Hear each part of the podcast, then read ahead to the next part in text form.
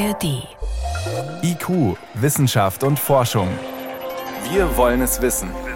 Ein Podcast von Bayern 2 in der ARD Audiothek. Durchbruch, Sensation, radikaler Wendepunkt. So oder so ähnlich lauteten die Schlagzeilen, als im Sommer 2023 zwei Arbeitsgruppen ihre Forschungsergebnisse der Öffentlichkeit präsentierten. Es sei ihnen gelungen, menschliche Embryomodelle im Labor zu züchten. Und zwar aus menschlichen Stammzellen, ohne Ei- und Samenzellen und ohne die herkömmliche Form der Fortpflanzung. Der Aufschrei in Presse und Öffentlichkeit ist seither groß. Werden dystopische Vorstellungen von Frankenstein und Co. schon bald Realität? Steht die Herstellung künstlicher Menschen aus dem Labor bevor? Was kann diese Forschung und inwiefern wird sie überhaupt gebraucht?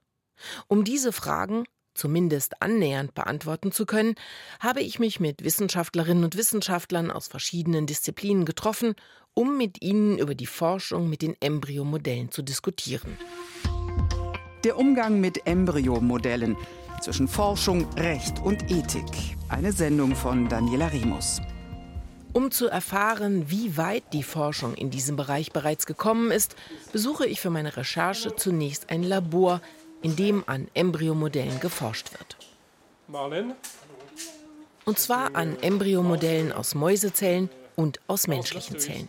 Ich sage Embryomodelle, weil das der Ausdruck ist, den die Forschenden nutzen. Sie wollen sich mit dieser Formulierung davon abgrenzen, dass von künstlichen oder synthetischen Embryos gesprochen wird.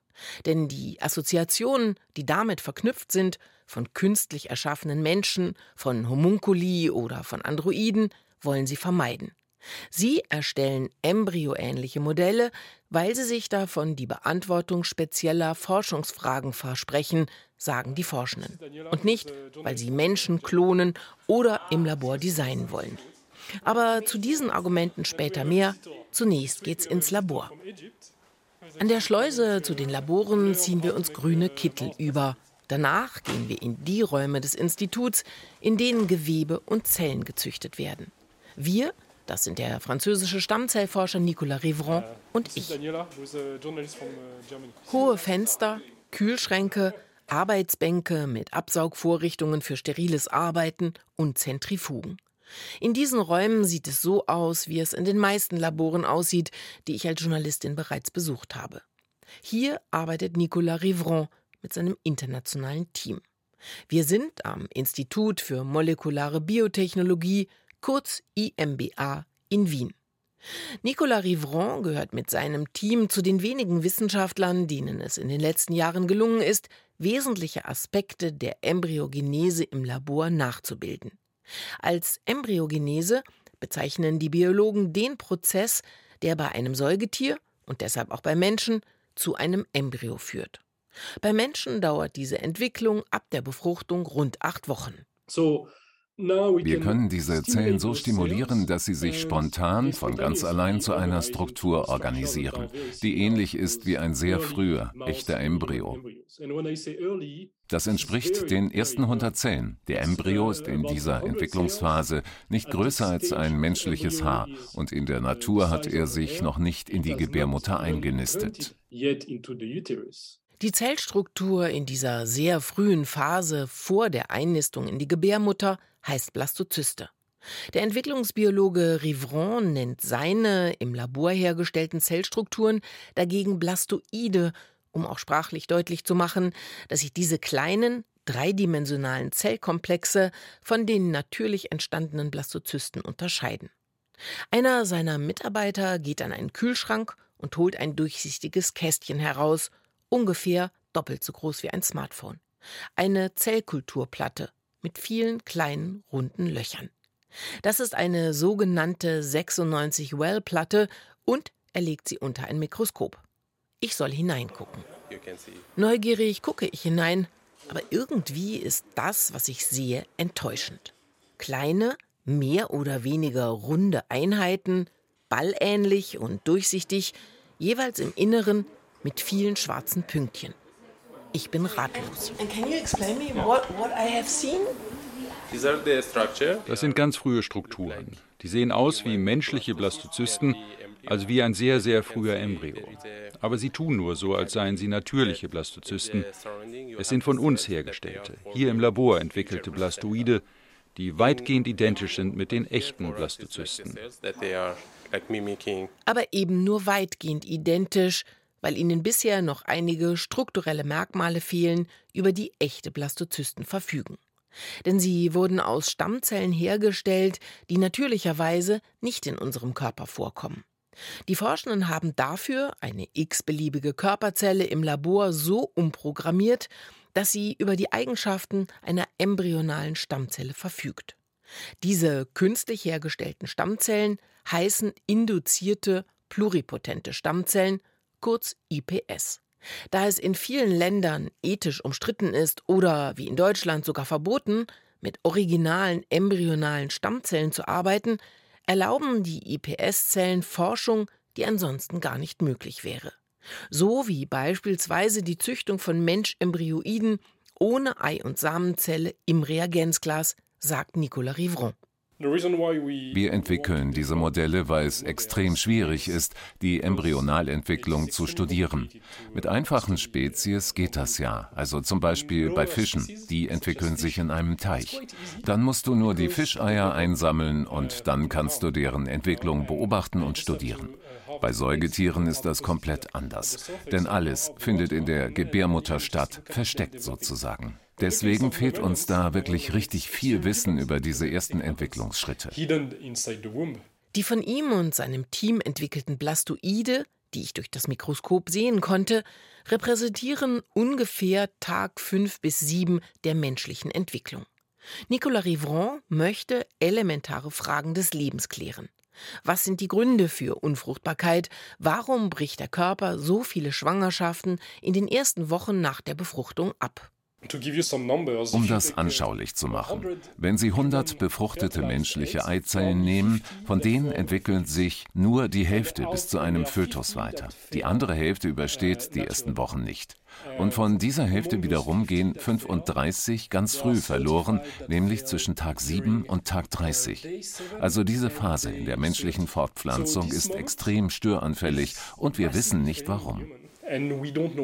In den ersten Tagen sind die befruchteten Eizellen aus den Eileitern unterwegs Richtung Gebärmutter. Erst etwa um Tag 7 herum nistet sich das Ei in die Gebärmutter ein. Und ganz offensichtlich ist das ein komplizierter Prozess, denn die Hälfte der Eizellen kommt nie dort an. Bisher ist das Wissen darüber begrenzt, das möchte der Entwicklungsbiologe ändern. Wie nistet sich das Ei in die Gebärmutter ein? Was muss im weiblichen Körper ablaufen, damit das klappt. 2021 haben wir es geschafft, Blastoide zu entwickeln. Und dann haben wir diese im Reagenzglas zusammengebracht mit Gebärmutterzellen weil wir sehen wollten, ob sie dann interagieren, ob wir beobachten können, was dann passiert in diesem heiklen Moment in einer Schwangerschaft. Und wir konnten sehen, dass es eine sehr präzise Form der Interaktion gab, eine Art Andocken des Blastoids an das Gewebe der Gebärmutter. Allerdings nur, wenn die Forschenden die Gebärmutterzellen zusätzlich mit dem Schwangerschaftshormon Östrogen stimulierten. Ohne die Hormone hatten die Blastoide keine Chance, sich einzunisten. Einen ganz anderen Ansatz als die Wissenschaftler in Wien verfolgen die beiden Teams, die im Sommer 2023 in der Öffentlichkeit bekannt wurden, weil sie ihre Erkenntnisse zu menschlichen Embryomodellen publiziert haben. Damit haben sie die Öffentlichkeit in Aufregung versetzt. Seit 2021 haben viele verschiedene Labore Paper veröffentlicht mit unterschiedlich designten menschlichen Embryomodellen. Die sind alle interessant, um bestimmte Aspekte der menschlichen Embryogenese zu verstehen. Ein Charakteristikum dieser beiden Forschungsgruppen ist, dass sie erst später einsetzen. Also die wollen nicht die Einnistung der befruchteten Eizelle verstehen, sondern sie beginnen später mit der Posteinnistungsphase. Im Zentrum dieser Forschung stand die Frage, wie entwickeln sich die Blastoide bis Tag 14 in der Petrischale weiter. Deshalb hätte aus diesen Modellen auch nie ein Fötus werden können, denn ohne Einnistung in die Gebärmutter geht das nicht. Für alle, die jetzt vielleicht etwas verwirrt sind, Fötus, Embryo, was war das nochmal? Hier eine kleine Erinnerung. Biologisch betrachtet gehört die Entwicklung bis zu Tag 14 zur präembryonalen Phase der menschlichen Entwicklung. Von einem Embryo sprechen die Biologen erst ab der vierten Woche, wenn die sogenannte Organogenese stattfindet, in der die Grundlagen für die Organe und alle anderen Körperstrukturen gebildet werden. Und auch erst in diese Phase fällt, nach gegenwärtigem Wissensstand, die Empfindungsfähigkeit des Embryos. Erst danach, ab der achten oder neunten Schwangerschaftswoche, wird der sich entwickelnde Mensch Fötus genannt. Deshalb sind die Forschungsergebnisse der beiden Teams zwar ein entscheidender Forschungsschritt, aber für die Herstellung eines Menschen im Labor nicht relevant. Ein Fötus hätte sich aus ihnen nicht entwickeln können. Den Modellen fehlen schlichtweg existenzielle Teile, die ein Embryo braucht, um zu einem kompletten Fötus zu werden, zum Beispiel die Zellen, um eine Nabelschnur zu entwickeln. Trotzdem sind diese Modelle den natürlichen Embryonen frappierend ähnlich. Wenn das so ist, dann stellt sich, und das nicht nur mir, zwangsläufig die Frage, ob die Embryomodelle den menschlichen Embryonen gleichgestellt werden sollten, juristisch und auch ethisch. Das würde beispielsweise bedeuten, dass in Deutschland diese Forschung verboten wäre, weil das deutsche Embryonenschutzgesetz die Forschung mit menschlichen Embryonen generell verbietet. Seit Jahren fordern Wissenschaftlerinnen und Wissenschaftler, dass dieses Gesetz aus den 1990er Jahren dringend reformiert werden müsse, denn es halte mit dem rasanten Tempo der Forschungsergebnisse nicht mit und sei deshalb nicht geeignet, die aktuelle Forschung regulierend zu begleiten. Einer, der sich für eine Überarbeitung des Embryonenschutzgesetzes engagiert, ist Jochen Taupitz, Professor für Medizinrecht an der Universität Mannheim. Es gibt zwei Vorschriften in diesem Gesetz. Eines äh, enthält eine Begriffsdefinition des Embryo, die deutet darauf hin, dass es nur Embryonen schützt, die durch eine Befruchtung entstanden sind. Und das ist bei diesen Embryoiden ja nicht der Fall. Und dann gibt es noch eine zweite Vorschrift, das sogenannte Klonverbot. Äh, das verbietet einen Embryo mit der gleichen Erbinformation wie ein anderer Embryo oder ein anderer Mensch herzustellen. Auch bei dieser Vorschrift ist sehr umstritten, ob es sich nicht nur um ein Verbot handelt, das die Erzeugung von Klonen durch Befruchtung verbietet. Das deutsche Embryonenschutzgesetz könnte den Umgang mit den embryoähnlichen Modellen demnach vermutlich gar nicht regeln, weil solche künstlichen Entitäten darin gar nicht vorgesehen sind, betont auch Dr. Ingrid Metzler, Sozialwissenschaftlerin an der Universität Wien, die zu bioethischen Fragen arbeitet. Und das Embryonenschutzgesetz das kommt aus dem Strafgesetz. Und der Kernbestandteil von dem Embryonenschutzgesetz ist, dass es eine sehr genaue Definition von Embryonen äh, liefert, die gleichzeitig sehr umfassend ist und gleichzeitig sehr eng. Also aus der heutigen Perspektive ist die Definition von Embryonen im Embryonenschutzgesetz deswegen eng, weil sie immer die Eizelle voraussetzt. Also wenn es keine Eizelle gibt, die befruchtet wird, dann kann es kein Embryo geben. Diese Embryodefinition ist bereits vor Jahren durch die Möglichkeiten des Klonens in Frage gestellt worden. Denn dabei bedarf es keiner Verschmelzung von Ei und Samenzelle. Deshalb ist das Gesetz wenig hilfreich für die gegenwärtige gesellschaftliche Debatte, kritisiert Ingrid Metzler. Um unseren Umgang mit den Embryomodellen zu regeln, ethisch und juristisch, ist entscheidend, was wir unter einem Embryo verstehen, wie wir ihn definieren wollen und welche Bedeutung wir dem menschlichen Leben in dieser Frühphase zuschreiben. Diese Definition aber fällt je nach kulturellem und religiösem Kontext unterschiedlich aus. Einen globalen Konsens kann es dabei nicht geben. Auch deshalb ist die Embryonenforschung schon heute von Land zu Land unterschiedlich geregelt.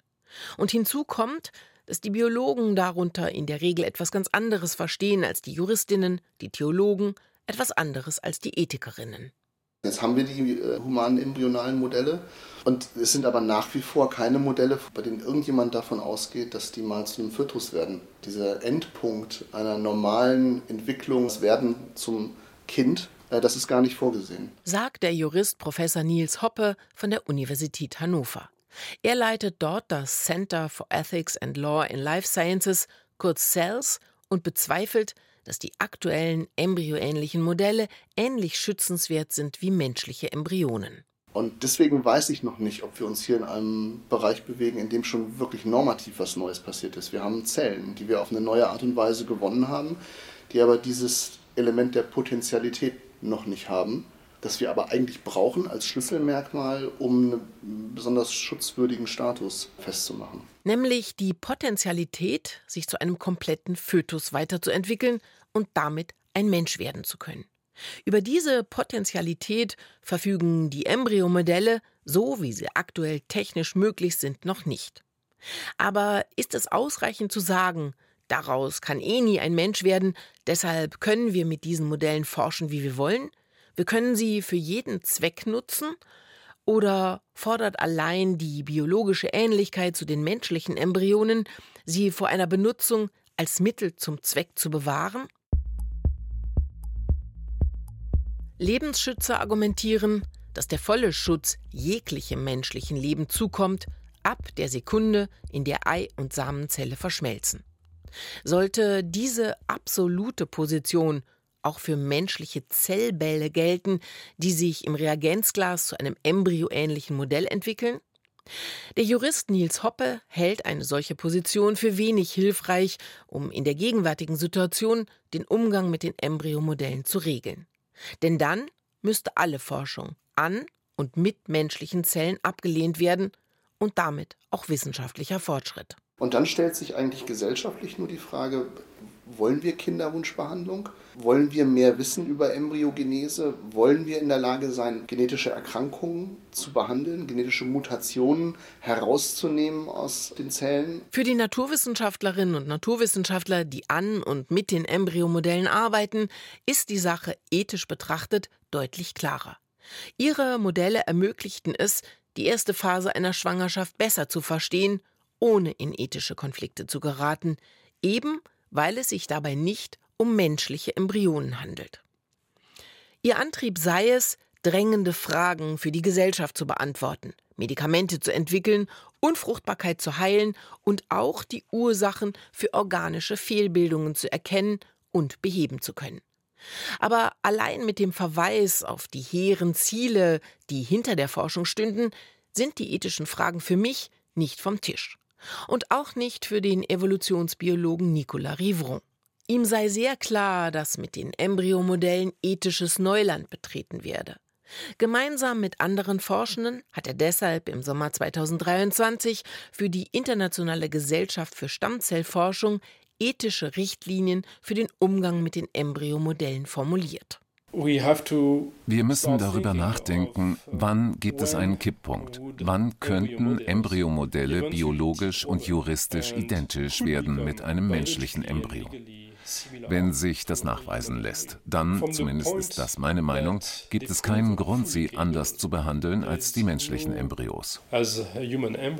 In diesem Rahmenwerk das im renommierten Fachmagazin Cell erschienen ist, beschreiben die Forschenden Tipping Points, also auf Deutsch Wendepunkte oder Kipppunkte, an denen sich qualitativ etwas so eindeutig verändert hat, dass ein Embryomodell von einem natürlichen Embryo nicht mehr zu unterscheiden ist. Ich denke, es ist wichtiger, ein Embryo dadurch zu definieren, was er werden kann und nicht, wie er entstanden ist. Mein Verständnis ist, dass Embryos auf sehr vielen verschiedenen Weisen hergestellt werden können. Aber was wirklich zählt, ist deren Kapazität, deren Möglichkeit, ein menschliches Wesen zu werden. Rivron und seine Kollegen schlagen deshalb vor, zwei Tests anzuwenden, um die Entwicklungsfähigkeit und Menschenähnlichkeit der Embryomodelle beurteilen zu können. Im ersten Test gehe es darum zu prüfen, ob ein Embryomodell biologisch komplett sei, also über alle Gewebe verfüge, die einen menschlichen Embryo auszeichneten. In einem zweiten Test solle überprüft werden, ob das Heranwachsen als Fötus in einem Uterus erwartbar wäre. Das geschehe aber nicht durch die praktische Umsetzung in eine Gebärmutter, sondern theoretisch. Durch Abgleich mit Tierversuchen, bei denen eine solche Übertragung in eine Gebärmutter geglückt ist. Würde ein Embryomodell diese beiden Tests bestehen, dann müsste ihm, so Rivron, der Status als Embryo zugesprochen werden. Und damit gelten, je nach Kulturkreis und den dortigen Regelungen, Grenzen für die Forschung. Jurist Niels Hoppe hält viel von diesem Ansatz. Deswegen ist dieses Paper ja auch so überzeugend, weil es uns Punkte liefert, an denen wir nochmal neu nachdenken müssen gesellschaftlich. Und diese Nachdenkpunkte, die da kommen, die werden auch in vielen äh, Kulturen und Ländern anders bewertet werden. Die werden anders regulieren an diesen Punkten. Das Einpflanzen eines menschlichen Embryomodells aus menschlichen Stammzellen in eine Gebärmutter, ob künstlich, tierisch oder menschlich, ist nach den Regularien der Internationalen Stammzellgesellschaft seit 2018 strikt verboten. Aber ich frage mich, wie verbindlich kann eine solche Vereinbarung unter Wissenschaftlern sein? Wie zuverlässig ist die Selbstregulation? Klar ist, das weiß ich von vielen Wissenschaftlerinnen und Wissenschaftlern, wer sich nicht an die Spielregeln der jeweiligen Fachgesellschaft hält, bekommt weder Forschungsgelder, Jobs noch Möglichkeiten, in den renommierten Fachmagazinen zu publizieren. Insofern funktioniert die Selbstkontrolle. Aber das muss trotzdem keine Garantie dafür sein, dass sich auch wirklich alle daran halten, wie ein berühmtes Beispiel deutlich macht. Ein Forscher aus China hat 2018 bei chinesischen Zwillingsembryonen mit Hilfe der sogenannten Genschere CRISPR deren Keimbahn genetisch verändert. Obwohl ein internationales Moratorium genau das ultimativ untersagt hatte. Deshalb noch einmal meine Frage, reicht die Selbstkontrolle durch die Forschenden oder sollte doch bereits jetzt über eine gesetzliche Regulierung dieser Forschung nachgedacht werden? Ich habe eine Tendenz, sagt der Jurist Nils Hoppe aus Hannover. Und die Tendenz ist stark, dass wir noch nicht an dem Punkt sind, wo wir regulieren sollten oder eingreifen müssten. Ich glaube, dass wir als Gesellschaft darüber nachdenken sollten, welches Ergebnis wir verhindern wollen. Wollen wir zum Beispiel zu diesem Zeitpunkt verhindern, dass ein Fötus in vitro entsteht? Dann wissen wir, wo unser Tipping Point als Gesellschaft ist und wo wir sagen müssen, jetzt reicht's. Und der ist nicht bei 14 Tagen und der ist auch nicht bei 21 Tagen, sondern der ist deutlich danach. Welche Ergebnisse wollen wir verhindern? Die sogenannten Dammbruchargumente, wissenschaftlich als Slippery Slope bezeichnet, die gegen die Forschung mit den Embryomodellen vorgebracht werden, gehen ungefähr so. Wenn weiter an den Embryomodellen geforscht werde, dann kreierten die Wissenschaftlerinnen und Wissenschaftler schon bald im Labor künstliche Menschen. Die könnten in unterschiedlicher Weise genutzt werden, als Arbeitssklaven, als Organspender. Oder sie könnten als Designerbabys von zahlungskräftigen Eltern direkt im Labor bestellt werden, damit der Nachwuchs optimal zu den Erwartungen der Eltern passt. Der Humangenetiker Malte Spielmann aus Lübeck hält solche dystopischen Vorstellungen für nicht realistisch. Also wenn ich einen Supermenschen züchten wollen würde, müsste ich ja das Genom aktiv neu schreiben und bestimmte Informationen, welche auch immer, da einbringen. Und dazu muss man sagen, verstehen wir viel, viel, viel zu wenig ähm, über die Funktion der einzelnen Gene. Wo wir ganz gut mittlerweile sind, ist, dass wir sehen, wenn ein Gen eine bestimmte Mutation trägt, führt es zum Beispiel dazu, dass ein Organ falsch geformt ist. Dann gibt es leider auch sehr viele Gene, wenn man da eine Mutation drin trägt, ist man unterdurchschnittlich intelligent oder geistig behindert. Wir kennen aber kein Gen, wo wir jemand mit intelligenter machen können. Dennoch oder gerade wegen dieser dystopischen Assoziationen, die diese Forschung hervorruft, finde ich es wichtig, dass wir sie als Gesellschaft engmaschig begleiten. Das sieht auch die Wiener Sozialwissenschaftlerin Ingrid Metzler so. Wie gehen wir denn mit diesen Embryonenmodellen um? Für welche Zwecke wollen wir sie erforschen? Wo ziehen wir jeweils die Grenzlinie und welche Mechanismen entwickeln wir, dass diese Forschung gemonitort werden kann, ohne pragmatisch zu sagen, na ja, das sind jetzt keine Embryonen und deswegen müssen wir es nicht regulieren. Es ist noch nicht ausgemacht, in welche Richtung sich die Forschung in den nächsten Jahren entwickeln wird. Bisher findet sie in einem ethischen Graubereich statt, der sich ständig verschiebt. Es macht für mich den Eindruck, dass die meisten von uns ethisch betrachtet im Hinblick auf diese Forschung auf schwankendem Boden stehen. Denn viele sicher geglaubten Vorstellungen, was das menschliche Leben ausmacht, hat die Stammzellforschung ins Wanken gebracht. Von diesen Erkenntnissen können viele Menschen profitieren, aber wir sollten uns trotzdem immer wieder fragen, wie weit wir dafür gehen wollen. Sie hörten IQ, Wissenschaft und Forschung. Heute mit dem Thema der Umgang mit Embryomodellen zwischen Forschung, Recht und Ethik. Eine Sendung von Daniela Remus.